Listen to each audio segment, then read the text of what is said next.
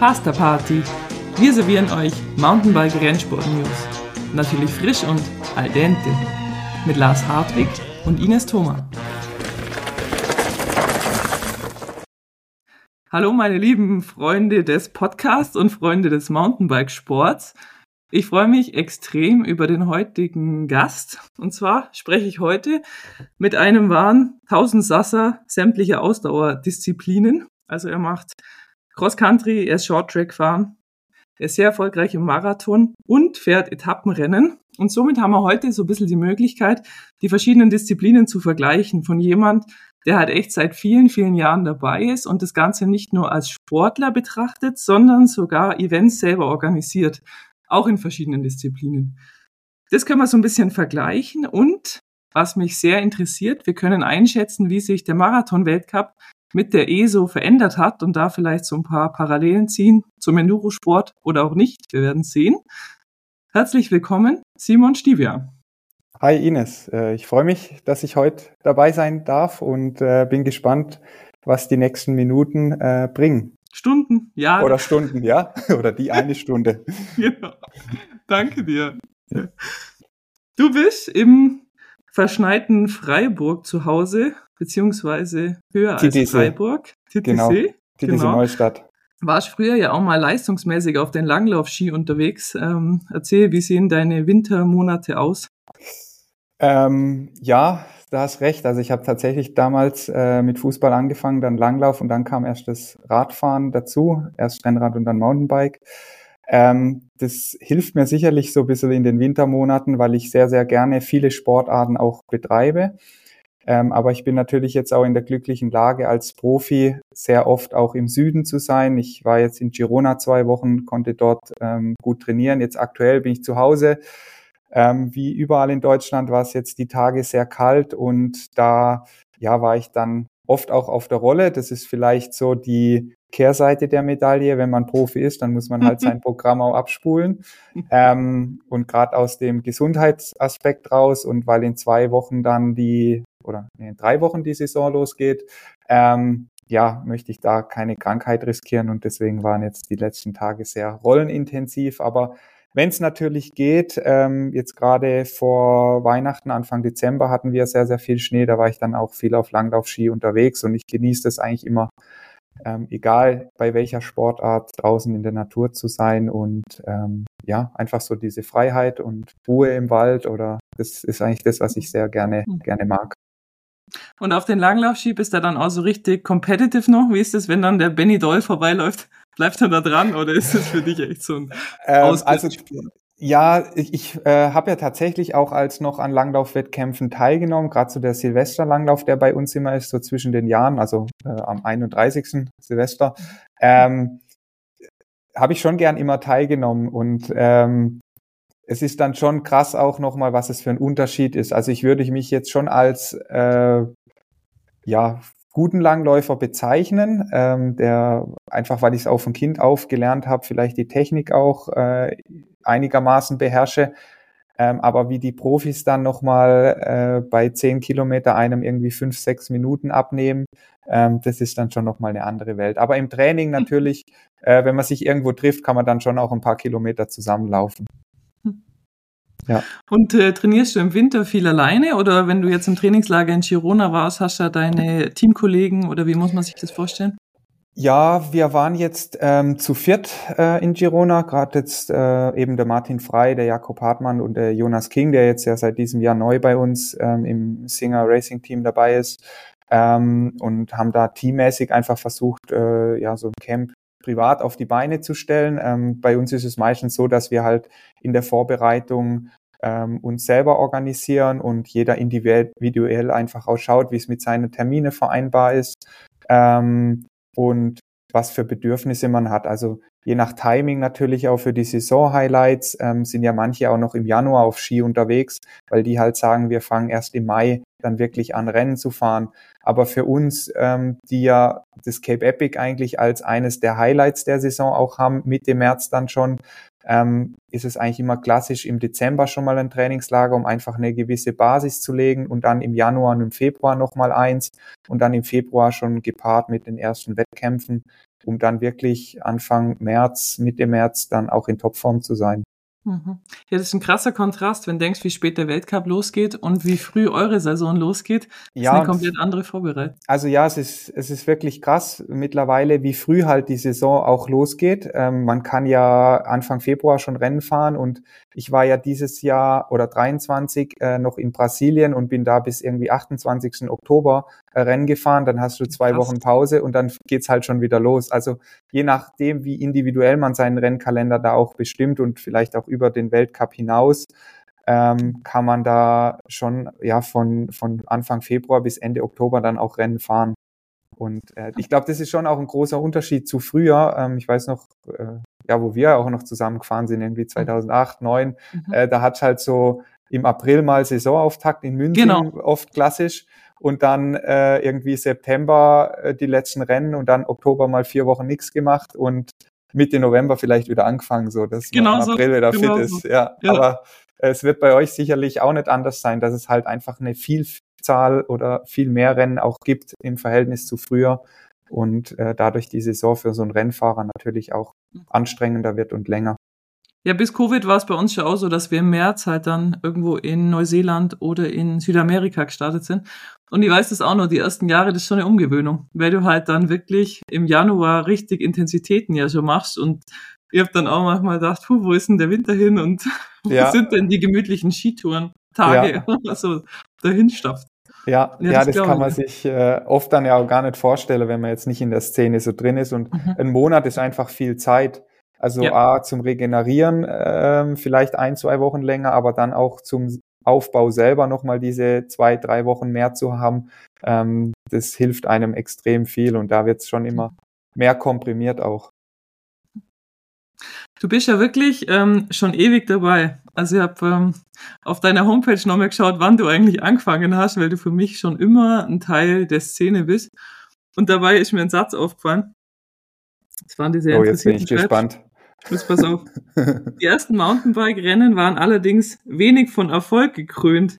Den Spaß an der Sache und der Unterstützung meiner Mutter war es geschuldet, dass ich trotz der schlechten Ergebnisse zu Anfang weiterkämpfte und mich verbessern wollte. Das fand ja. ich sehr interessant, weil oft ist ja immer alles so, ja, schön geredet und mit den meisten, mit denen man spricht, ist immer so, ja, die waren halt schon immer Talente und bei den Kinderrennen haben sie schon gewonnen und hin und her. Äh, wie ist es rückblickend ähm, aus deiner Perspektive? War das jetzt eine schlechte Erfahrung oder sagst du, das war vielleicht gar nicht schlecht, weil ich damals schon gelernt habe, dass einem nichts geschenkt wird? Wie hast du das so wahrgenommen? Genau, es war das zweite, ähm, wie du gesagt hast, ich war oder bin aktuell ähm, sehr, sehr froh, dass ich diese Erfahrung im Jugendbereich gemacht habe, ähm, dass ich da vielleicht nicht die Top-Ergebnisse hatte und aufgrund dieser Top-Ergebnisse den Sport weitergemacht habe, sondern ich habe ihn weiter betrieben, weil es mir Spaß gemacht hat, weil ich ähm, da unglaublich viele coole, nette Leute auch kennengelernt habe und Erfolg war eigentlich erstmal zweitrangig. Und das kam dann so in den Junioren ähm, und Ende U23 eigentlich erst. Also ich hatte da auch noch mal eine Delle so in meiner Entwicklungskurve. Ähm, U23 gerade im Cross-Country-Bereich ist ja sehr sehr schwer, dieser Schritt zu gehen und ähm, ja, da, also bin ich A dankbar, dass ich die Unterstützung von meinen Eltern äh, dahin, dahingegen auch hatte. Ich hatte das Team hinter mir ähm, und dann natürlich ab der U19 auch äh, im zweiten Jahr die Nationalmannschaft und dann die Möglichkeit mit der Sportfördergruppe. Und ja, wenn dieses System nicht so aufgebaut wäre, wie es damals aufgebaut war oder aktuell auch ist, ähm, hätte ich den Weg wahrscheinlich so nicht gehen können ähm, mhm. und hatte halt immer den Anreiz, mich selber zu verbessern. Und das hat mich da eigentlich sehr angetrieben. Du bist, glaube ich, ja. der erste Gast im Podcast, der den Schritt über die Sportfördergruppe gemacht hat. Ähm, kannst du es vielleicht ein bisschen beschreiben, was, was bedeutet es und war das damals für dich, wie soll ich sagen, ja, so eine Art Notlösung oder war das was, was du wirklich machen wolltest? Wie, wie würdest du das beschreiben und was bedeutet es? Also ich glaube, man muss ein, vielleicht ein bisschen vorher ansetzen, ähm, um genau zu sein, äh, vielleicht in dem Winterübergang U19, U23. Ähm, davor, also man ist ja dann U19 noch 18 Jahre alt, ich, ich habe das Abitur gemacht, für mich war es halt ein, ein Hobby, ähm, den Sport nebenher zu machen. Aber man hat natürlich schon gesehen, dass da ein bisschen mehr drinsteckt. Aber ich du warst damals im Cube Rothaus-Team, oder? Äh, nee, das, also ich war bis äh, erstes Jahr U19, war ich im Rothaus Cube Team und dann ähm, 2008 war das, das war mein zweites U19-Jahr im Bergamon-Team. Ja. Ähm, man hat da irgendwie kurzfristig über den Winter für 2008 eine Lösung gefunden, weil das Rothaus Cube Nachwuchsteam so in der Form einfach nicht mehr weiterging. Mhm. Ähm, und wir haben dann hier was Regionales äh, über einen Bike-Laden äh, auf die Beine gestellt und da war halt Bergamo als Partner dann noch mit drin und ähm, das war dann das eine Jahr. Und dann war es eigentlich auch so, dass ich für mich war klar, okay, 2009, erstes Jahr U23, ich fahre auf jeden Fall da weiter. Man hat frühzeitig da auch Gespräche geführt, ob das Team so weitergeht. Aber alles, wie gesagt, auf ähm, Spaßebene. Und dann äh, kam, eben, kam eben im Winter oder Spätherbst dann das Team Bulls auf mich zu und ähm, die haben mich nicht gefragt, ob ich für die fahren wollen würde. Und das war natürlich so für mich, wow, krass, so ein Team. Und ähm, auf einmal ging es halt darum, vielleicht auch äh, bisschen äh, Fixum für Spesen zu bekommen, also dass man es nicht mehr komplett aus der eigenen Tasche bezahlt. Es mhm. ging da jetzt nicht mal ums Geld verdienen, sondern einfach vielleicht am Ende der Saison von Kosten äh, 0 auf 0 zu sein. Und so ging das dann eigentlich los und dann äh, bin ich 2010 auch in die ähm, Sportfördergruppe gekommen. Ähm, man muss da ja in der Nationalmannschaft sein. Es gibt auch in der Sportfördergruppe sind eigentlich nur die Disziplinen, die auch olympisch sind. Ähm, und ja, ich, ich war sehr, sehr froh, weil ich halt durch die, das Team an sich ähm, konnte mir jetzt da ähm, noch nicht die, die finanzielle Unterstützung geben, beziehungsweise sie hätten es vielleicht gekonnt, wenn sie es gewollt hätten, aber man muss es natürlich auch immer im Verhältnis sehen. Äh, einer mit 19, der noch keine großen Erfolge hat, äh, warum soll der äh, Tausende von Euro äh, verdienen im Jahr? Ähm, und, und ein Profi verdient genauso viel, der schon Erfolge, also ja, war mhm. einfach im Verhältnis, war, war es ein angemessenes Gehalt, was ich vom Team bekommen habe, aber es hätte nicht gereicht, um den Sport komplett äh, zu machen und nebenher davon leben zu können. Mhm. Und dann kam eben die Sportfördergruppe ins Spiel und durch die Sportfördergruppe war es mir dann möglich, den Sport ähm, zu 100 Prozent durchzuführen und nebenher nichts anderes machen zu müssen. Ähm, das habe ich dann auch ein Jahr gemacht, 2011 ähm, habe aber dann gemerkt, das ist nichts für mich. Also ah, äh, mhm.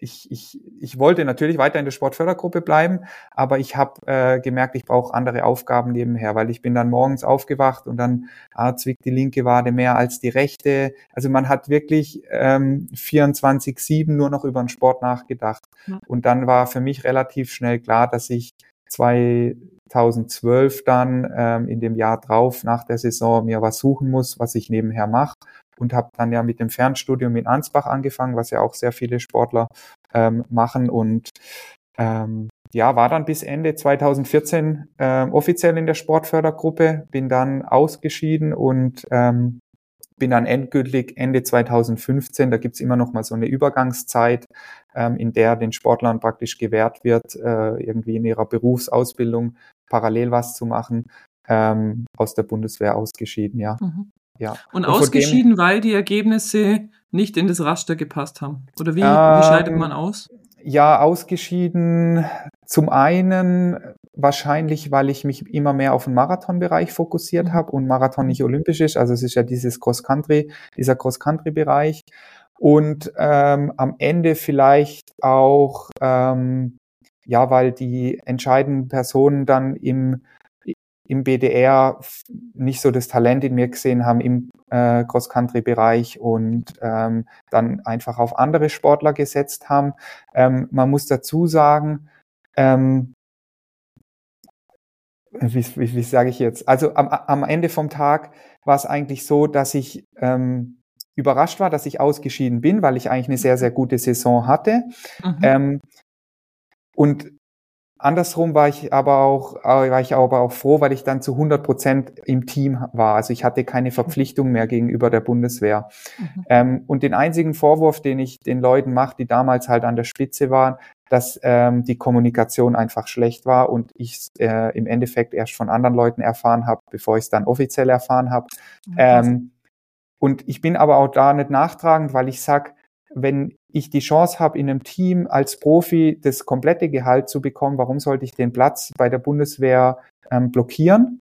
Und nicht einem jungen Sportler, der vielleicht jetzt auch in dem Alter ist, 18, 19 und am Scheideweg äh, kann ich Profi werden oder nicht, die Möglichkeit dadurch nicht geboten ist, ähm, vielleicht irgendwann Mountainbike-Profi zu werden. Von dem her war ich zu dem Zeitpunkt ähm, enttäuscht, dass es so lief, wie es wie es lief, aber ich war jetzt nicht irgendwie böse darum, dass ich nicht mehr in der in der Sportfördergruppe bin, weil ich natürlich mit dem Team Bulls dann einen sehr starken Partner an der Seite hab, hatte, die ähm, dann diese diese finanzielle Lücke mhm. auch problemlos dann geschlossen haben. Und man kann ja. ja. wirklich sagen, du hast von der Zeit extrem profitiert, oder? Du hast es ja genau geschafft, zu einem Sportler zu wachsen, der dann eben ein Vollzeitgehalt bekommt. Und davor ja. war das nicht so. Also von dem her ja. ist es ja Also auch ohne die, ohne die Sportfördergruppe wäre wahrscheinlich mein Weg nicht der gewesen, der er jetzt ist. Und ähm, ja, da, da müssen ganz viele Puzzleteile ineinander passen, dass es nachher mhm. dann so kommt, wie es jetzt kam. Mhm. Ja, und dass du auch damals eben noch voll auf Cross Country gesetzt hast ähm, und dann nicht mehr. Das war ja dann auch ein Glück, wenn man so will, oder? Weil äh, somit hast du es da reingeschafft in die, in die Sportfördergruppe. Ähm, weil eben, wie du sagst, äh, Cross Country als olympische Disziplin da eben hauptsächlich zählt. Ja, man, man muss natürlich auch dazu sagen, im Nachwuchsbereich U19, äh, U23 ist eigentlich so das Marathon-Thema gar nicht so präsent. Mhm. Also ähm, das mhm. war für mich auch ganz lange echt schwierig, gerade auch 2014, als ich dann aus der U23 rauskam. Äh, 2016 war ja dann auch noch Olympia und ich war irgendwie vierter, fünfter Deutscher. Ähm, äh, man träumt ja dann schon irgendwie davon. Ähm, und dann zu realisieren, okay, wenn ich jetzt weiter den Sport machen möchte, dann muss ich eigentlich Richtung Marathon gehen, weil da aktuell die finanziellen Mittel sind. Ähm, mhm. Das hat sich jetzt durch den Weltcup zum Glück und durch den Einstieg von Red Bull ein bisschen geändert, dass man den Cross-Country Weltcup sehr aufgewertet hat, aber man muss ja trotzdem ehrlich sein, wenn man beim Cross-Country-Weltcup nicht dauerhaft unter die Top 20 fährt, dann wird es ja. irgendwann schwer, auch davon ja. leben zu können. Und ähm, ja, dann hatte ich halt auch die Infrastruktur mit dem Team Bulls, die im Marathonbereich sehr äh, aktiv waren. Ich hatte vielleicht auch das Talent, dort erfolgreicher zu sein und dann kam auch wieder eins zu eins, eins und mhm. eins zusammen. Und ähm, am Ende ja, bin ich froh, dass ich so gemacht habe, auch wenn es mir am Anfang sehr, sehr schwer fiel, weil XCO ist halt die Formel 1 im Mountainbike und äh, ja, mhm. jeder möchte irgendwie da, da Teil sein, genau, mhm. ja. Mhm. Aber du würdest schon sagen, dass du für den Marathon auch das Talent hattest oder würdest du sagen, dass sich das einfach so ergeben hat, dass du im Cross Country und im Marathon ähnlich talentiert warst, wenn man so will? Oder hast du irgendwas an dir als Sportler, was dich für den Marathon besonders auszeichnet? Ähm, ich glaube, den Fleiß und den Ehrgeiz, also da wieder auf die Anfänge zurückzukommen. Ähm, ich musste irgendwie immer hart dafür arbeiten, dass ich die nächsten Schritte gehen kann und habe das, glaube ich, sehr früh gelernt, ähm, dass man für den Erfolg auch hart arbeiten muss, vielleicht auch härter als alle anderen. Und das habe ich schon immer eigentlich gemacht. Und ich glaube, ich war auch in den Nachwuchsklassen, also gerade jetzt U19 und 23, einer, der immer sehr, sehr viel trainiert hat. Ich habe das auch immer gut verkraftet und konnte dadurch vielleicht, ja, weiß nicht, ob es fehlendes Talent ist, ob man das so bezeichnen kann, aber man kann halt im Marathonbereich einfach sehr viel durch Fleiß auch ähm, wegmachen. Und ähm, das ist mir schon immer sehr gut mhm. gelungen. Ein gewisses Talent gehört natürlich dazu, sonst wäre man Klar. nicht da, wo man, wo man ist. Klar. Aber sonst ähm, wäre ich überhaupt kein Profi. Also genau. Und aber im Cross-Country-Bereich ist es vielleicht einfach noch mal ein bisschen mehr talentabhängig wie jetzt im im äh, Marathonbereich. Ja. Und wenn du jetzt ähm, vielleicht für die Zuhörerinnen, die das jetzt nicht so auf dem Schirm haben, was dazugehört, um so erfolgreich in der Sportart zu sein, wenn du den Trainingsaufwand oder die Trainingsart von einem Cross-Country-Profi mit einem Marathon-Profi und vielleicht mit einem, der Etappenrennen macht, das kannst du mir jetzt sagen, ob das nochmal was anderes ist, vergleicht. Wie unterscheidet sich das Training denn? Ähm, also man muss ja vielleicht dazu sagen, dass ich seit 2018, nee, 2000, also bis 2019 noch Cross-Country-Rennen gefahren bin. Ähm, parallel. Da jetzt, genau, mhm. parallel. Ähm, das sind jetzt natürlich auch schon wieder ein paar Jahre äh, vergangen und ich bin vielleicht da jetzt auch nicht mehr auf dem, auf dem neuesten Stand, aber so was man einfach mitkriegt von anderen, glaube ich, dass es sich gar nicht so groß unterscheidet. Und ähm, ich bin auch extrem froh und vielleicht auch deswegen aktuell recht erfolgreich im Marathonbereich, weil ich die Cross-Country-Ausbildung genossen habe. Weil die Cross-Country Rennen, die sind einfach von Anfang an Vollgas und ähm, ja, es, kommt und jetzt gerade auch mit dem Short Track, der ja neu dazu kam, einfach noch mal viel viel schnellkräftiger auch geworden. Ähm, aber genau das ist das, was ich im Marathon die Entwicklung sehe, dass auch im Marathonbereich die Leute immer mehr die Fähigkeiten auch haben müssen, die im Cross-Country-Bereich zählen. Also gerade auch bei Etappenrennen, Cape Epic, ich meine, wir sehen ja jedes Jahr, dass die Cross-Country-Fahrer da erstaunlicherweise in Anführungszeichen für die Außen betrachten immer vorne mitfahren, aber die trainieren ja über den Winter auch die Umfänge, die wir trainieren. Mhm. Ähm, die trainieren ja auch die Intervalle am Ende vielleicht sogar noch härter als wir Marathonfahrer und können uns da am Anfang auch noch ein bisschen mehr wehtun. Ähm, was die natürlich haben, ähm, ist schon auch immer die Erholungsphasen, wo wir jetzt als Marathonfahrer schon auch sehr große Erholungsphasen brauchen, aber wir starten dann recht schnell wieder mit umfangreichem Training. Ich glaube, das könnte so ein bisschen ein Unterschied sein, mhm. ähm, mhm. was, was mhm. das angeht. Aber ähm, sonst würde ich sagen, dass das Training schon recht identisch ist und man muss halt dann dementsprechend auf seine Fähigkeiten ähm, die letzten fünf oder zehn Prozent vom Training dann nochmal umgestalten. Aber so ein großer Block ist wahrscheinlich trotzdem sehr, sehr gleich. Hm, spannend.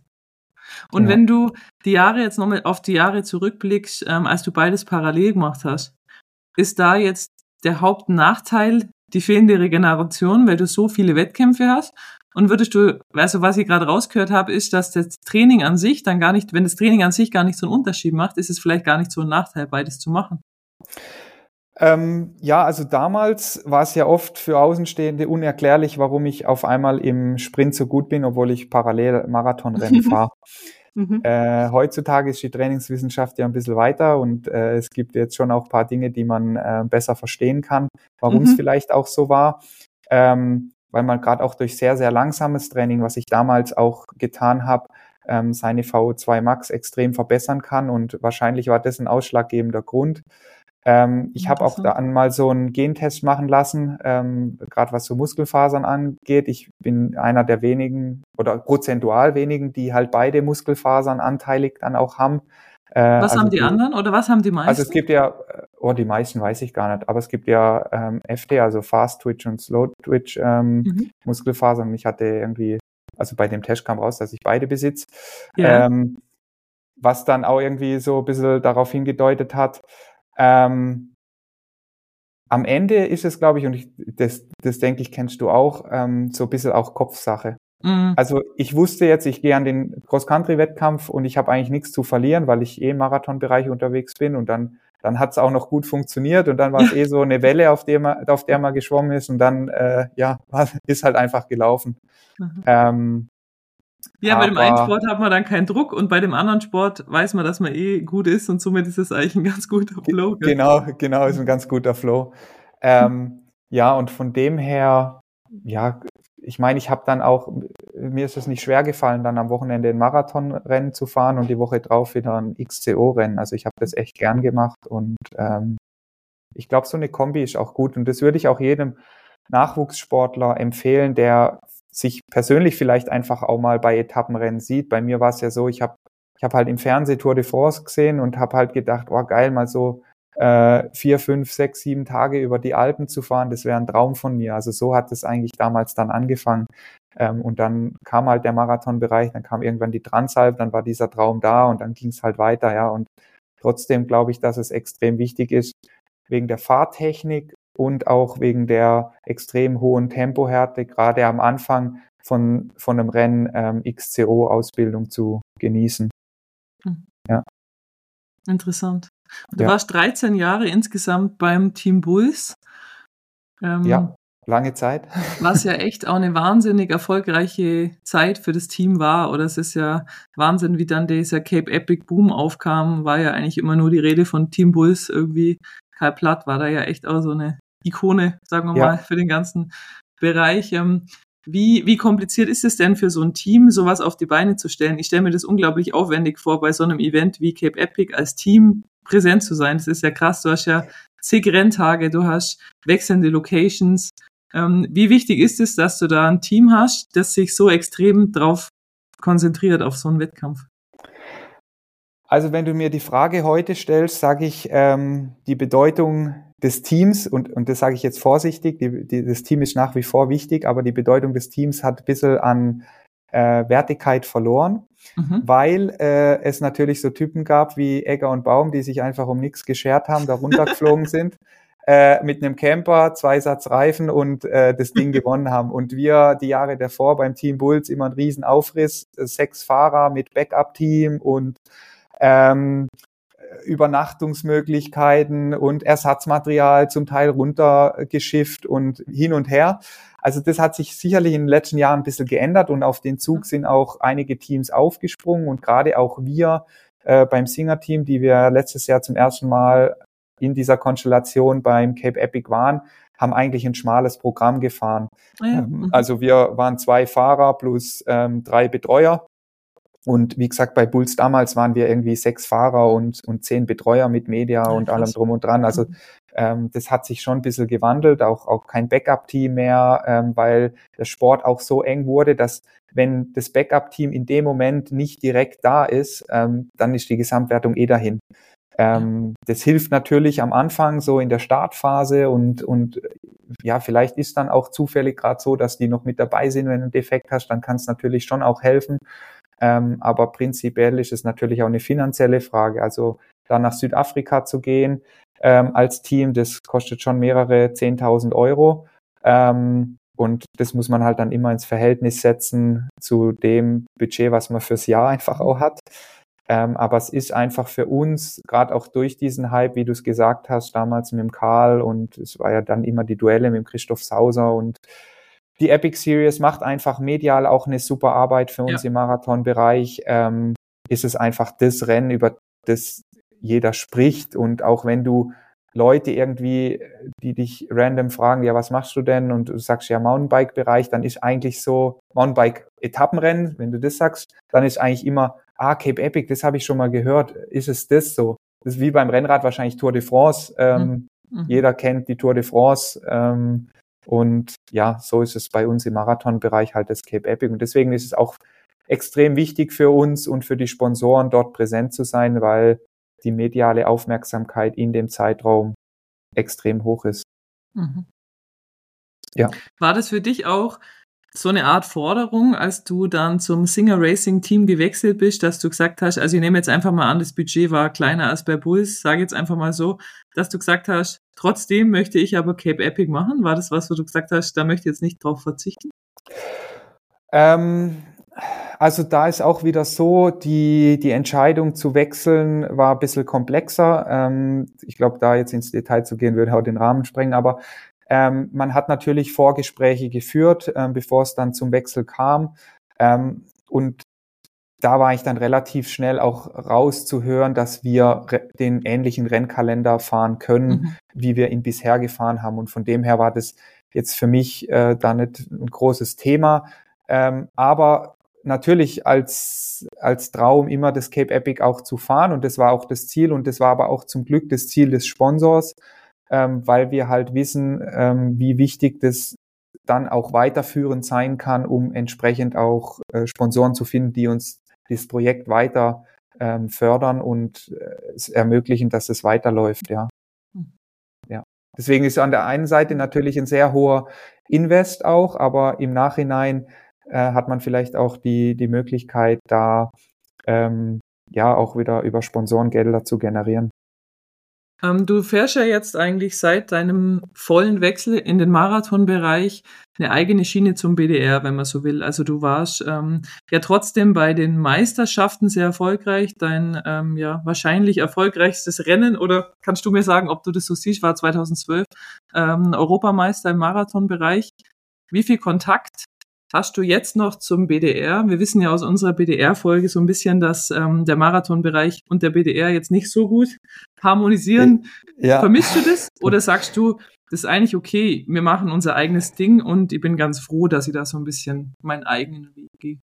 Also fand ich übrigens äh, für mich persönlich eine sehr interessante Folge, ja. weil ich natürlich indirekt auch direkt mit betroffen bin und du warst ja auch äh, Informationsgeber. Äh, genau, genau. Ähm, ja, auch dieses Thema ist sehr komplex. Also es kam ja auch in, die, in dem Podcast raus, dass halt das auch wieder mit den Fördermitteln zusammenhängt und irgendwie resigniert man vielleicht nach einer gewissen Zeit mhm. auch mhm. und ähm, damit es besser werden würde, müsste, glaube ich, ein kompletter Umbruch auch vom Verband her da sein. Ähm, ich würde mir natürlich schon wünschen, ähm, dass eine gewisse Förderung vorhanden ist. Und das sage ich jetzt nicht in Bezug auf mich, weil ich bin gut abgesichert, ich habe ein Team, ähm, ich habe ähm, das Gehalt, das es mir erlaubt, ähm, die Marathonrennen zu, zu fahren. Aber auch da gibt's wieder Nachwuchs und ähm, Nachwuchs ist generell überall schwer ähm, zu fördern und zu finden auch.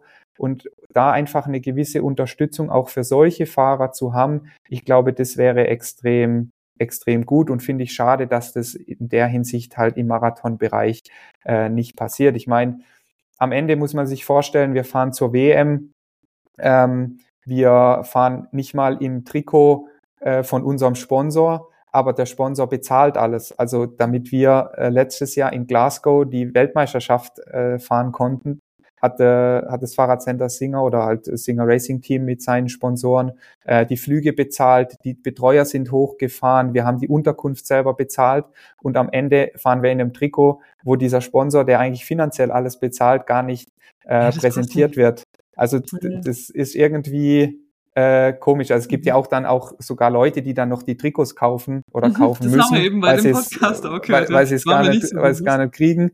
Ähm, ja. und, und da sage ich halt, ja, das, das kann irgendwie nicht mhm. sein. Ähm, das Schlimme ist ja eigentlich immer nur, dass es oft die Leute dann abkriegen, die halt vorne dran stehen, also Bundestrainer oder vielleicht auch noch Koordinatoren irgendwie im Hintergrund, aber ähm, ja, das, das Problem eigentlich von viel weiter oben dann schon kommt, weil die halt die Richtlinie nachher festlegen. Und mhm. ja, das, da müsste man, wie gesagt, generell einfach mal ansetzen. Ähm, ich glaube, dass es möglich ist. Also es gibt ja auch Länder wie ähm, Italien oder Tschechien, aber Italien ist, glaube ich, ein, ein gutes Beispiel, die im Marathonbereich dann sogar Trainingslager ähm, gemeinsam organisieren und ähm, ja, man auch davon profitieren kann. Die Berührungspunkte, die ich jetzt aktuell noch zum BDR habe, sind eigentlich eher die Sportler. Mhm. Ähm, Gerade wenn man ja dann jetzt auf Mallorca im Trainingslager ist oder hier in Freiburg sind ja auch recht viele, ähm, dann trainiert man auch zusammen und, und tauscht sich aus. Aber du hast ja auch ähm, viele Freunde, die noch Cross-Country fahren, oder? Das ja, genau, genau. Also da, da ist man dann doch irgendwie immer noch vernetzt und das ist ja auch cool, dass man da gemeinsam dann äh, so Ausfahrten mhm. äh, gestalten kann und nicht irgendwie allein durch die, durch die Landschaft tuckert. Ähm, und von dem her besteht da schon auch noch Kontakt und es interessiert mich auch nach wie vor. Ähm, und ich, ich freue mich jedes Mal, wenn deutsche Athleten da im Cross-Country-Bereich mhm äh, erfolgreich sind oder generell im Mountain, in der Mountainbike-Szene, weil das einfach für uns, für Deutschland, der ja Mountainbike-Bereich ähm, dadurch hoffentlich weiter an Attraktivität gewinnt und ähm, die Attraktivität trägt nachher dazu bei, dass es halt, dass der Kuchen immer weiter wächst und dadurch jeder einzelne Sportler auch wieder vielleicht mehr Unterstützung bekommen kann. Da muss man es einfach so ein bisschen als Gemeinschaftsprojekt vielleicht auch sehen. Du hast ja viele Jahre auch dazu beigetragen, dass der Mountainbikesport an Attraktivität gewinnt und warst äh, unter anderem auch Organisator, wie ich es in der Einleitung schon gesagt habe. Ähm, erzähl doch mal, was, was genau hast du da gemacht und wie kam das dazu, dass du nicht nur Rennen fährst, sondern selber welche veranstaltest? Das ist ja jetzt echt nicht so häufig der Fall. Ja, ähm, ich bin ein Typ, der sagt, ähm, bevor man kritisiert, muss man selber erstmal besser machen. Also das ist jetzt zum Beispiel auch äh, mit dem BDR und so. Ich weiß, dass da manchen Leuten einfach die Hände gebunden sind, die es mhm. gerne anders machen würden. Und deswegen ist es, glaube ich, gut, wenn man Kritik äußert, aber in, in der anderen Konsequenz muss man es auch immer ein bisschen in die Relation setzen. Und so war es auch bei den Wettkämpfen. Ähm, die Bundesliga hat meiner Meinung nach leider immer ein bisschen mehr an Attraktivität verloren und es gab immer we weniger Veranstalter. Ähm, für mich war damals aber die Mountainbike-Bundesliga extrem wichtig, ähm, weil ich ja, ich habe ich es am Ende, glaube ich, fünfmal nacheinander gewonnen. Ähm, und ich konnte was damit anfangen. Also ich, ich hab, konnte das für mich nutzen und dachte mir dann, okay, ähm, könnten wir als TTC Neustadt oder könnte ich als irgendwie als ein Teil da ähm, ähm, dazu beitragen. Und ich war dann damals in der glücklichen Situation noch, dass ich selber nicht als Vorstand aktiv war im Verein, sondern dass es andere Leute waren. Und in Kooperation mit denen hat man dann das erste Bundesligarennen in TTC Neustadt ausgetragen. Aber wie es so oft dann ist, ähm, gibt es Verschiebungen in der Vorstandschaft und es war so die große Frage, wer macht's denn jetzt? Und dann habe ich gesagt, ja, ich, ich habe so viel durch den Sport auch erfahren dürfen. Ähm, mhm. Komm, wir machen das jetzt weiter. Und dann ja mit Markus Bauer noch. Ähm, und es waren ja auch noch andere Radfahrer so ein bisschen integriert, ähm, haben wir da äh, ja das Bundesligarennen in Titisee Neustadt eigentlich etabliert. Es findet jetzt auch, also der Wälder Cup, Singer Wälder Cup findet jetzt dieses Jahr auch schon zum zehnten Mal statt. Also ah, man sieht, es funktioniert. Und ein anderes Beispiel ist ja zum Beispiel das Rennen von Georg Egger, der ja selber aktiv auch dazu beiträgt, ähm, dass Mountainbike-Veranstaltungen stattfinden. Und ähm, ja, im zweiten Schritt war es dann so, dass der Schwarzwälder Mountainbike Cup, wie er jetzt heute heißt, ähm, eine regionale Rennserie für Nachwuchsleute, ähm, bestehend aus zehn Veranstaltungen, ähm, auch so ein bisschen Verschiebungen hatte in der Organisation und ähm, dann die große Frage ähm, aufkam, ja, wie geht's denn da weiter? Und ähm, ja, dann habe ich mich irgendwie schon auch verpflichtet ist vielleicht das mhm. falsche Wort, aber ich habe mich in der Situation schon auch da gesehen, dass ich vielleicht dem Sport was zurückgeben kann, was er mir über Jahre in den Nachwuchsklassen gegeben hat. Und dann haben wir ähm, da die Hauptorganisation übernommen, ähm, also das Dach der Serie sozusagen gebildet und die Infrastruktur ein bisschen aufgestellt und haben das dann auch drei Jahre Super. gemacht. Ähm, und ich würde es auch gerne weitermachen, aber zeitmäßig ist es einfach so, dass man als Profi ähm, die Ruhezeiten auch Ruhezeiten lassen sollte. Äh, zwar jetzt nicht jeden Tag, äh, da kann man schon auch mal einen Tag in irgendwas investieren, aber ich habe einfach gemerkt, dass es vom Arbeitsload her zu viel für mich ist, neben Sport. Ähm, und ja, weil damals war ja noch Studium, dann war die Vorstandschaft, dann war die Organisation der, der Rennen ähm, und dann musste ich an gewissen Stellen einfach kürzen und ähm, ja, das war dann eine, eine dieser Stellen, wo ich mhm. gesagt habe, ich muss mich wieder mehr auf den Sport konzentrieren, ähm, damit ich dieses Privileg als Profi weiter mhm. äh, leben kann. Hm. Vielleicht ja. kam ja da auch der Erfolg her in den letzten Jahren. ja, also definitiv jetzt, ich meine, ich war davor ja nicht schlecht und ich habe davor auch, wie du gesagt hast, 2012 war ich Europameister, ich habe 2014 das erste Mal am Cape Epic auf dem Podium, äh, 2017 äh, in, in jeder Disziplin, glaube ich, eine, eine Medaille bei deutschen Meisterschaften geholt. In Aber jeder Disziplin, so, echt? Und ja, das, das war, das war dann in einem Jahr, glaube ich, Eliminator, Marathon und äh, Cross Country, ja. Geil. Ja. ja. Also es war, äh, ich glaube, ich wurde an, am Freitag wurde ich deutscher Meister ähm, Eliminator äh, ich dann am Sonntag Zweiter im Cross Country und irgendwie drei oder vier Wochen später dann ähm, Zweiter auch im Marathon. Also das, also es war für mich persönlich eines der der besten Jahre, die ich hatte, ja. Und, äh, äh, ja, auch das in allen drei Disziplinen natürlich klappt, war natürlich auch irgendwie überraschend. Ähm, genau, aber jetzt dann kam Corona, das war für mich ein bisschen motivationsmäßig ein Bruch. Ähm, weil ich eigentlich immer ein Typ war, der über die Wettkämpfe gekommen ist. Mhm. Ähm, und auf einmal waren die Wettkämpfe nicht mehr da und ich hatte kein Ziel mehr. Mhm. Ähm, und ähm, ja, dann kam mit dieser Entscheidung 2021 dann auch einen Trainer zu nehmen. Davor habe ich ja sechs Jahre lang das Training selber gemacht, auch ohne Wattmessung und Puls, sondern einfach nur nach Gefühl trainiert. Ähm, es hat anscheinend funktioniert. Ähm, mit diesem Siehst, das kann mit, eben auch noch funktionieren. Zack, das ja, mir jetzt. Ja, glaube ich auch, also glaube ich auch und finde ich auch wichtig, dass man mhm. da auf sein Körpergefühl hört. Mhm. Ähm, und dann mit der Entscheidung, einen Trainer zu nehmen, kam auch die Entscheidung, okay, ich muss das wieder professioneller machen, ähm, ich muss Dinge kürzen und so, so kam okay. dann, ja, da die Entscheidung. Weil ich mit der Nadine und mit dem äh, Lukas Schwarzbauer auch über Trainer und diese professionelle Professionalisierung gesprochen habe, dass ja. halt irgendwie mittlerweile viele internationale Coaches am Werk sind. Äh, wie mhm. ist es bei dir? Ähm, ich habe einen, einen nationalen Coach, also mhm. mit dem Tobias Blum, der kommt aus Hilzingen, das ist am Bodensee. Mhm. Ähm, das war mir auch irgendwie ganz wichtig ähm, bei der Trainersuche. Ich wollte jemand, der selber den Sport mal betrieben hat, weil ich glaube, wenn man den Sport betrieben hat, dann weiß man, was es in manchen Situationen bedeutet. Also das eine, eine sind die Werte, aber das andere ist, äh, wie es dann tatsächlich im Gelände ist. Ähm, ich wollte jemand, der regional bei mir in der Nähe ist, um einfach auch bei Bedarf schnell dorthin zu können. Mhm. Und im Optimalfall, das war natürlich, ähm, wäre on top gewesen, was jetzt beim Tobi auch ist, ähm, er macht noch Leistungsdiagnostik, er macht mir die ähm, Athletikpläne. Also ich habe alles aus einer Hand und dadurch nur einen Ansprechpartner, was es für die Organisation an sich sehr, sehr einfach macht. Früher war es ja, das wirst du wahrscheinlich auch noch kennen aus deiner Zeit, äh, man hat halt im Radlabor die Tests gefahren, ja. ist dann nach Hause, hat mit seinem Trainer abgestimmt, ähm, hatte dann vielleicht fürs Athletiktraining noch jemand anderes oder ähm, ja, also es war dann wahrscheinlich sehr, sehr viel Koordination und auch Kommunikationsarbeit, ähm, was in dem Fall auf ein Minimum reduziert wird. Ja. Schön. Ja. Hm.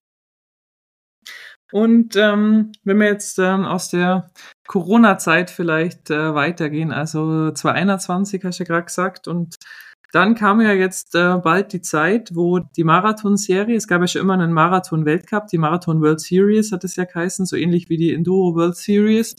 Und das Marathon-Geschäft dann auch mit der ESO in dieses ganze Gesamt-UCI-Weltcup-Ding gewurstelt wurde. Und das ähm, habe ich jetzt dieses Jahr live leider nur einmal gesehen, als wir in Châtel waren. Seid ihr vorbeigefahren? Ähm, ja. Ich habe auch ganz fest angefeuert mit der Romi. Weiß nicht, ob mich gehört hat. ich habe ein paar gehört, aber äh, ja, du weißt ja, wie es ist im Rennen, oder? Äh, ich, man hat dann so die, den Fokus und denkt sich, ah geil, dass da jemand ruft, so im Nachhinein, scheiße, wer war denn das eigentlich? Genau. so, ja, ja. Wie, wie verlief das alles aus deiner Wahrnehmung? Also einmal, wie kam es dazu, dass Marathon Teil davon wurde? Was hast du davon gehalten? Und rückblickend jetzt auf die erste Saison, wie ist es gelaufen?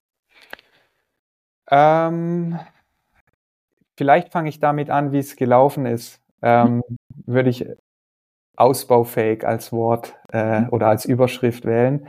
Mhm. Ähm, um dann vielleicht auf die Frage zu kommen, wie, wie wichtig ist es für uns äh, im Marathonbereich? Ich glaube, dass dadurch ein Dach auf einmal da war für uns Mountainbike-Disziplin, dass es eine gute Sache war, dass wir ähm, da alle in Anführungszeichen unter einem Schirm sind ähm, weil auch wieder da in der Außendarstellung, wenn du auf einmal einen, Weltcup-Sieg hast oder, oder Weltcup-Gesamtwertungssieg, ähm, damit kann jeder was anfangen. Also das gibt's beim Skifahren oder Wintersport generell, äh, das gibt's in anderen Disziplinen. Also Weltcup ist einfach, okay, damit kann, können die Leute was anfangen. Von dem her war es, glaube ich, für uns Marathon und ich denke oder hoffe vielleicht auch bei euch im Enduro-Sport so, dass wir auf einmal die Möglichkeit hatten, das irgendwie besser zu vermarkten. Bei der World Series war es ja so, ähm, zumindest bei uns im Marathonbereich, wir hatten ja in manchen Jahren über 40 Rennen.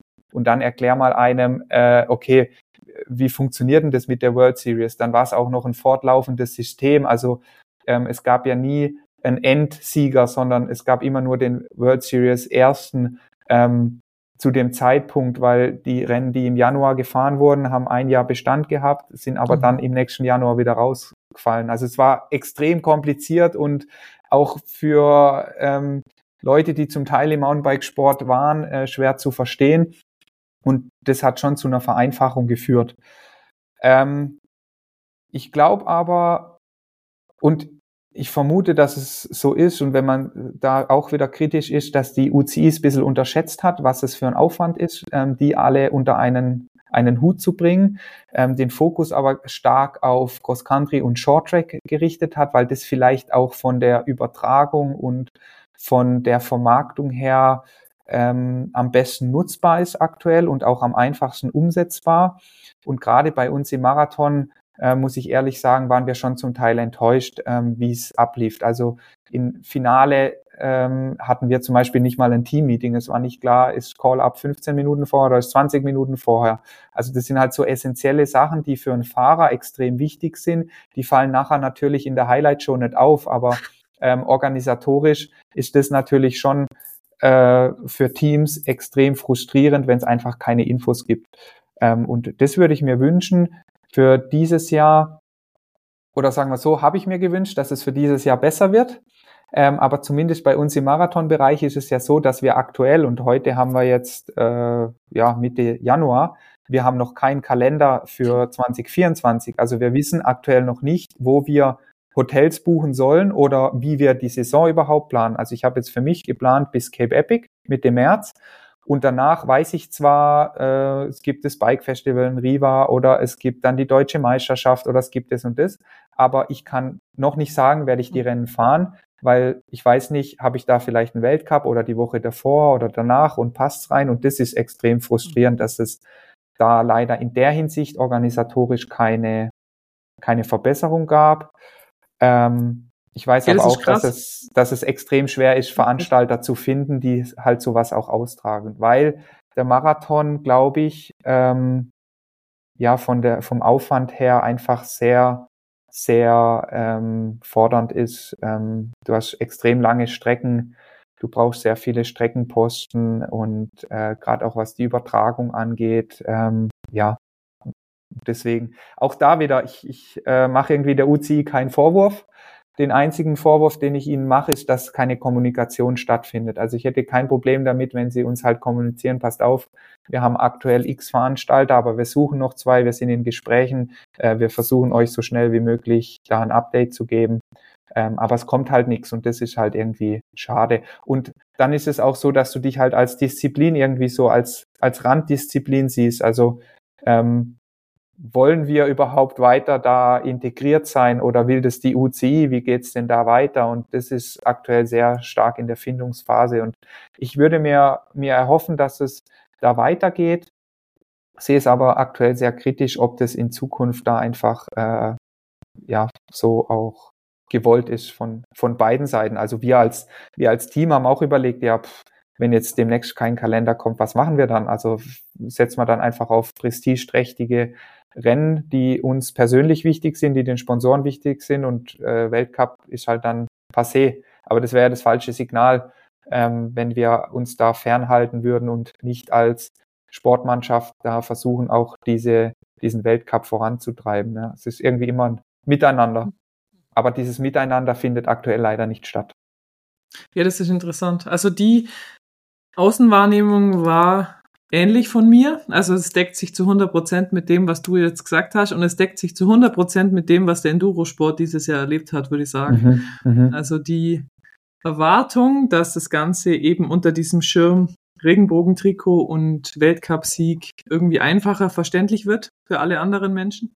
Ja. Ähm, aber das, dass man sich immer als fünftes Rad am Wagen fühlt und dass die Kommunikation einfach nicht passt. Also es war, mir ist das aufgefallen, ihr habt natürlich ähm, aufgrund des Podcasts auch versucht, deinen Rennkalender zu recherchieren und dachte, es ja. gibt gar keine Termine, ist ja Wahnsinn. Genau, ja. Es liegt unter anderem Also ich habe gedacht, vielleicht ja. bin ich zu blöd und habe es nicht gefunden oder so. Ja. Aber ähm, und, und im Enduro ist es so, dass es eben zig Gerüchte gibt, ja, wie lange gibt's den Weltcup überhaupt noch? Und, und es gibt keine Kommunikation. Ähm, ja.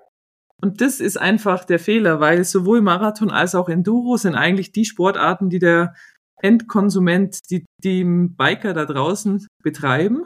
Und ich glaube, die Sportarten sind beide unglaublich wichtig. Und, und ich glaube, äh, das ist aktuell auch noch unser Bonus, dass wir nach ja, wie vor äh, mit dabei sind. Mhm, aber ähm, muss es ähm, auch sein, weil es ist auch berechtigt so. Ja. Und wenn du einen Marathonrennen, wie du sagst, zu einem prestigeträchtigen Event bringst, wie jetzt Riva Bike Festival, dann ist es eine geile Veranstaltung, weil die Leute, die dort sind, die interessieren sich für Marathon. Ja. Ähm, aber dein Châtel ist mir halt auch aufgefallen, wenn, wenn halt äh, ja der Weltcup durch irgendwelche Täler da irgendwo in den Alpen äh, radelt, ja. da keiner zu, genauso wie beim Enduro keiner zuschaut. Wenn du das nicht zu den Leuten bringst, die halt die Kernszene sind und die es wirklich interessiert. Ja. Oder äh, vielleicht Nove Mesto noch als äh, Beispiel. Ähm, da waren wir ja beim Weltcup dabei. Mhm. Mhm. Wir hatten ja auch die Zieleinfahrt beim Weltcup.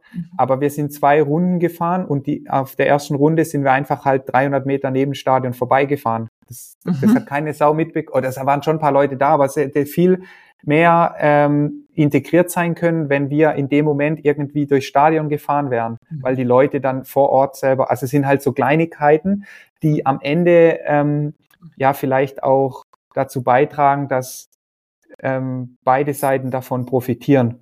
Ähm, und das, das Schlimme daran ist halt auch wieder, dass die Kommunikation, wie du sie gesagt hast, nicht stattfindet. Es gibt aber Leute in der Szene, in der Marathonszene, auch Teamchefs und so, die bereit wären, da sich mehr einzubringen, aber es kommt halt, der Ball muss erstmal zugespielt werden und das passiert halt nicht. Ja. Weil halt alles nicht von selber funktioniert, wie du sagst, wenn der Workload halt für die Veranstalter zu groß ist, ja. Kann man sich und um solche Details nicht kümmern. Vielleicht ähm, auch für die UCI aktuell. Mhm, äh, oder genau. für, für Warner Brothers oder wer auch immer oder so, wer dann da am Ende äh, zuständig ist, weil es halt für die wahrscheinlich auch Neuland ist und mhm. ähm, ja, deswegen hoffe ich, dass es sich äh, dieses Jahr zumindest bei uns im Marathonbereich ähm, für die einzelnen Rennen verbessert und dann hoffentlich auch für 25 mhm. organisatorisch frühzeitig eine Planbarkeit dann da ist. Weil ich meine, das nächste Problem, ich weiß nicht, wie das bei euch im Enduro-Bereich war, ähm, 2024 waren wir dann als Beispiel wieder Nove Mesto damit integriert. Aber wir haben halt ähm, acht, neun Wochen später die Termine bekommen als jetzt die XCO-Teams, weil für die war klar, da findet das Rennen statt und dann sind es natürlich Ortschaften, das sind jetzt nicht tausende von Hotels. So, dann hatten wir halt diesen zeitlichen Gap schon mal, wo wir dann suchen mussten, ja scheiße, wo kommen wir denn überhaupt noch mit ja. zehn Leuten unter? Ähm, mhm. also das ist ja irgendwie, ja, war für uns dann da schon wieder ein, ein, zusätzlicher Nachteil, wo du dann irgendwie 20 Kilometer weiter weg wohnst. Du musst immer den Transfer organisieren zum Startziel, wenn du die Strecke angucken willst und ähm, mhm. ja, da einfach für in Anführungszeichen Chancengleichheit mhm. auch in der in der Organisation zu sorgen, ähm, wäre, glaube ich, schon auch wünschenswert.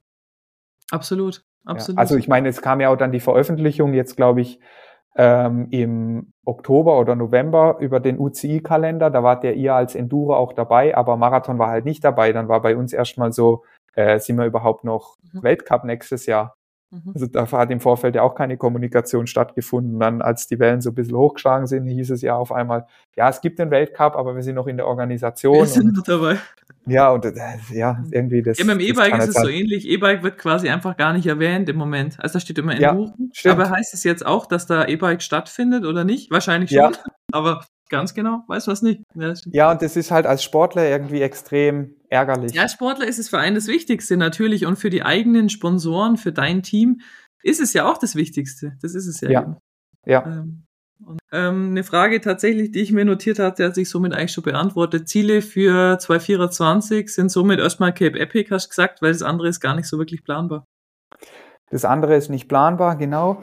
Ähm, aber darüber hinaus ist es schon so, dass ich bei Meisterschaften, ähm, gerade auch international, das ist schon nochmal ein großes Ziel von mir, nochmal eine internationale Medaille zu holen, ähm, dass ich mich da drauf ähm, fokussiere. Wann Cape sind Epic. die dieses Jahr?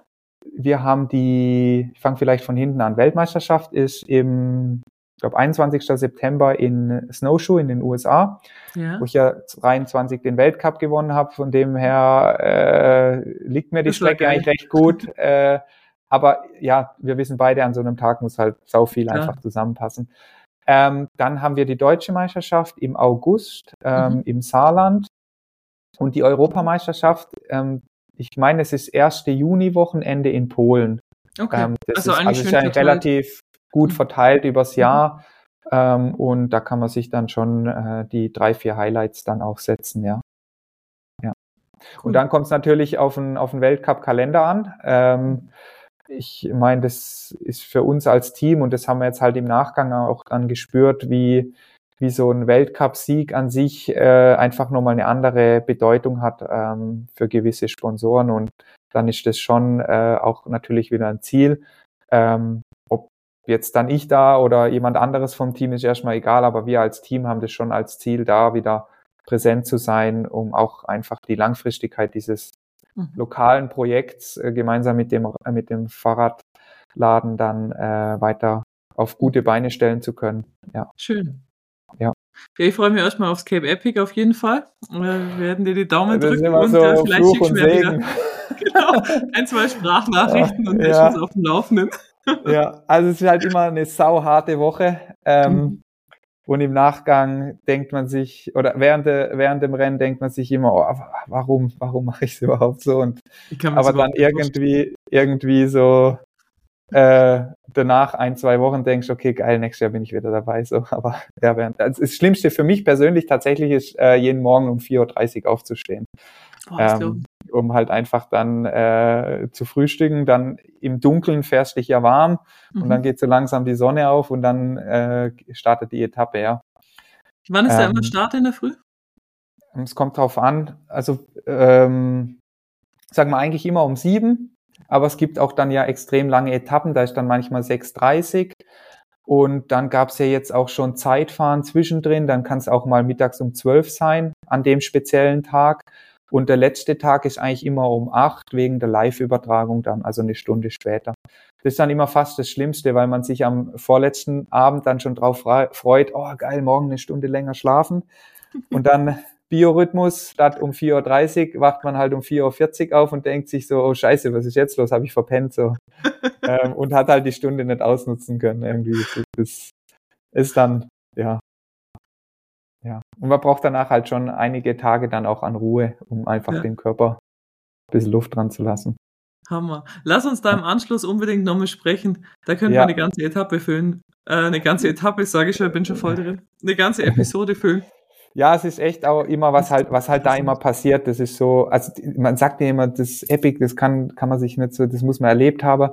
Und es ist tatsächlich so. Also ähm, als ich das erste Mal da unten war, habe ich gedacht, ja, lass die mal reden. Ich bin ja in Europa auch schon Marathonrennen gefahren und dann bin ich die erste Etappe gefahren, ähm, Kartusche in der Gabel geplatzt, äh, Gabel zehn Zentimeter tiefer, ähm, Sand, äh, Sandsektion drin gehabt, 40 Minuten am Stück gelaufen und ich habe gesagt, ich komme nie wieder, so eine Scheiße. Und ja, irgendwie jetzt dann dieses Jahr zum zehnten Mal vielleicht am Start und äh, zum zehnten Mal dieses Jahr. Ja, ja. Es ist dann oh. doch irgendwie die Faszination, so dass man doch wieder runtergeht, ja. Aber ja. Nee, aber es ist auf jeden Fall immer, es gibt immer was zu erzählen, also langweilig wird es bei dem Rennen nicht. Cool. Ja. So, jetzt entlasse ich dich äh, bald wieder. Ich würde dir gerne nur drei Fragen stellen, die ich in Zukunft äh, jedem Gast stellen möchte. Okay. Zum Abschluss. Ähm, wenn du dir selbst mit 15 jetzt einen Tipp geben könntest, welcher, welcher könnte das sein? Auf deine sportliche Karriere bezogen, es kann aber auch was sein äh, Alltagsleben sein. Also mit 15 oder mit 50? 15. 15. Ähm, dass man manche Dinge einfach nicht selber in der Hand hat und äh, gewisse Geduld mitbringen muss. Mhm. Mhm. Also sportlich und auch ja privat oder abseits vom Sport. Ähm, ja, gibt es manche Dinge, die die sieht man im jugendlichen Leichtsinn vielleicht ein bisschen anders, wie ich sie jetzt sehen würde. Ja. Schön. Wenn du dir eine Mountainbike oder sagen wir insgesamt Radsportdisziplin aussuchen könntest, in der du einen Weltcup gewinnst. Ähm, Im Marathon hast du es ja letztes Jahr schon getan. Sag mal, wäre das Marathon oder wäre es eine andere Disziplin? Was ist dein Traum? Also Radsportdisziplin? Ja. Muss nicht ähm, Mountainbike sein, kann genau. Radsport sein. Dann äh, würde ich sagen, ich würde gerne ähm, ein Rennradmonument gewinnen. Mhm. Also ein Frühjahrsklassiker. Das ist mhm. schon immer, ja, und das war auch, das war auch, waren ja auch meine Anfänge, ähm, die Tour de France und, und oder ähm, die Klassiker im Frühjahr angeschaut als kleiner Junge und dann immer den Traum gehabt, äh, vielleicht mal Radprofi zu werden. Aber ähm, ich bin froh, dass ich Mountainbike-Profi bin und ähm, ja, aber wenn ich es mir wünschen würde können, dann ähm, wäre es tatsächlich ein Monument der Radklassiker zu gewinnen. Geil. Das kann ich gut verstehen. Und die letzte Frage, äh, jetzt wieder auf Mountainbike bezogen. Wie sieht der Mountainbike-Rennsport in zehn Jahren aus? Hast du da irgendeine Vorstellung an neuen Technologien, an neuen Formaten, an, einem, an einer medialen Darstellung, die irgendwie grundlegend anders ist, als sie, als sie jetzt ist? Auf Deutschland bezogen würde ich mir wünschen, dass wir mehr TV-Präsenz haben weil ich glaube, dass diese Sportart extrem interessant ist. Ähm, also TV-Präsenz äh, im öffentlich-rechtlichen mhm. äh, Fernsehen. Ähm, und weltweit, glaube ich, gibt es schon ganz viele Länder, in denen der Mountainbike-Sport extrem populär ist. Und das würde ich mir auch für unseren deutschen Markt wünschen, dass da noch mehr an Aufschwung kommt. Und ob jetzt am Ende E-Technologie oder wie jetzt wir oder ja Marathonbereich aktuell noch äh, mit Bio-Bike unterwegs sind, ähm, ist glaube ich egal. Aber Radsport an sich ist einfach eine, eine schöne Disziplin, die auch gesamtgesellschaftlich ja sehr, sehr, einen sehr, sehr hohen Stellenwert hat, ähm, mhm. weil jeder fährt der Rad und ja, deswegen glaube ich, haben wir da ein sehr großes Potenzial. Und ich hoffe, dass das weiter vorangetrieben wird. Sehr schön. Einen schöneren Abschlusssatz kann ich mir ja gar nicht vorstellen. Okay, dann sage ich jetzt gerade nichts mehr. Dann beenden wir die, okay, jetzt die Aufnahme. hey, ja. Vielen Dank. Ines, vielen Dank. Sehr interessant. Danke dir, dass du dir die Stunde Zeit genommen hast an deinem Ruhetag. Ja, ja, es war tatsächlich gut, weil sonst hätte ich wahrscheinlich wieder irgendwelche Termine wahrgenommen oder mir eingeplant und so war klar, also ich mache heute Morgen ein paar Sachen und heute Mittag ähm, konzentriere ich mich voll und ganz auf die Aufnahme, ja. Perfekt. Ja. Dann schönen Tag dir noch und eine gute Vorbereitung fürs Cape Epic und wir freuen uns schon sehr, von dir zu hören. Danke, danke äh, für deine Zeit und ja, weiterhin viel Erfolg beim Podcast und ich höre immer sehr interessiert rein und bin immer gespannt und finde es auch mega spannend, auch aus anderen Bereichen ähm, dann immer einen Input zu bekommen und ähm, bleibt weiter dran. Ähm, Danke dir. Ja, Machen wir. Genau. Alles Gute. Alles Gute. Ciao. Ciao.